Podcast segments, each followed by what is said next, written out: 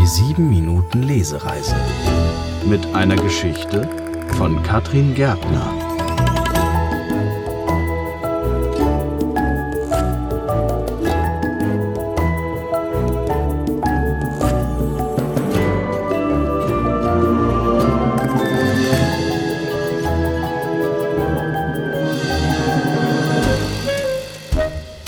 Ein holpriger Start. Jetzt komm halt, sagte der Winter einfühlsam. Nein, das neue Jahr verschränkte trotzig die Arme. Seit Wochen versuchte der Winter jetzt schon, es aufzuheitern, aber es war nichts zu machen.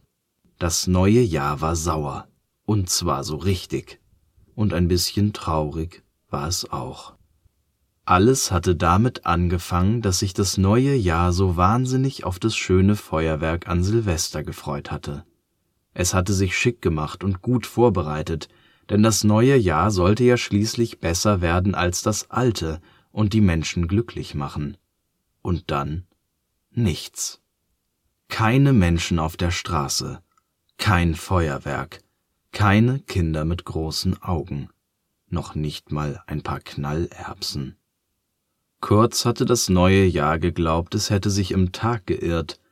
Zugegeben, das war in seiner tausendjährigen Geschichte schon das ein oder andere Mal vorgekommen.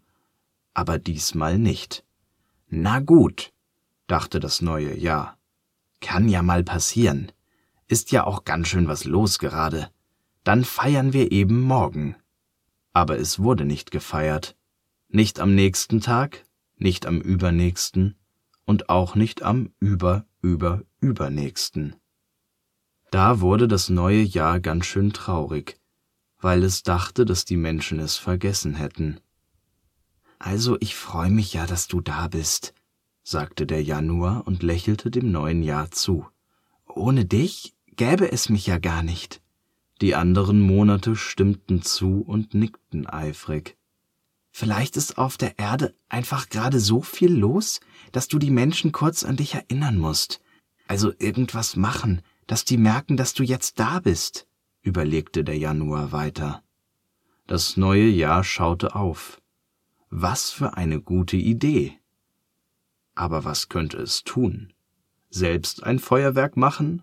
Das war wirklich ganz schön viel Arbeit und eigentlich nicht seine Aufgabe. Es musste was anderes her. Wetter, dachte das neue Jahr. Ich mach erst mal gutes Wetter. Hochmotiviert flitzte es zum Winter und fragte, ob er es nicht ein bisschen wärmer machen könnte. Ich kann nur kalt, sagte der Winter. Da musst du schon mit den Jungs von den Wüstenwinden reden, Vielleicht haben die ja noch ein bisschen heiße Luft übrig und schicken was rüber. Gesagt, getan. Keine drei Tage später war es viel wärmer, aber ein Feuerwerk machte trotzdem keiner. Doch so leicht gab das neue Jahr nicht auf. Vielleicht war warm einfach noch nicht ganz das Richtige gewesen. In den nächsten Wochen setzte es alle Hebel in Bewegung, um die eine Sache zu finden, die die Menschen daran erinnerte, dass es da war. Der Himmel wurde strahlend blau, die Wüstenwinde blieben freundlicherweise noch ein paar Tage länger, und sogar der Regen ließ sich auf später vertrösten. Als das alles nicht half, bot der Winter freiwillig an, Schnee zu machen, obwohl er eigentlich noch Urlaub hatte und erst später loslegen wollte. Ein Feuerwerk machte trotzdem keiner, und nach sechs Wochen voller Bemühungen hatte das neue Jahr schließlich aufgegeben. Jetzt saß es geknickt mit seiner Kuscheldecke auf dem Sofa neben dem Winter und wollte nicht aufstehen. Der Frühling und der Sommer freuen sich bestimmt, wenn du mitkommst, sagte der Winter. Sie waren nämlich eingeladen. Das neue Jahr zuckte mit den Schultern. Wenn es sowieso von allen vergessen wurde, brauchte es ja auch nicht mit zu diesem blöden Treffen zu kommen. Aber der Winter konnte ganz schön streng sein und duldete keine Widerrede. Also saß das neue Jahr mit hängenden Schultern auf dem jährlichen Treffen der vier Jahreszeiten. Alle redeten durcheinander, und die Planung war wie immer ein bisschen unübersichtlich. Das neue Jahr hörte gar nicht richtig zu, nippte an seinem Tee und hing seinen eigenen Gedanken nach. Ich glaub, ich komm nächstes Jahr nicht mehr, sagte es irgendwann, stand auf und schlich traurig nach Hause. Den vier Jahreszeiten war schlagartig klar, wie ernst es um das neue Jahr stand, denn wenn es wirklich nicht wiederkommen würde, gäbe es im nächsten Jahr auch keinen Frühling, Sommer, Herbst und Winter mehr. Ein Plan musste her. Wir müssen es einfach nur ein bisschen aufheitern, stellte der Herbst fest. Aber wie heitert man einen guten Freund auf, wenn er so richtig schlimm traurig ist? Ist doch klar, sagte da der Frühling. Wir müssen ihm nur zeigen, dass sich die Menschen freuen, dass es da ist.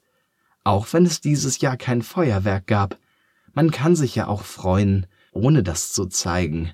Mehr so innen drin. Dann muss man genauer hinschauen. Aber die Freude ist trotzdem da.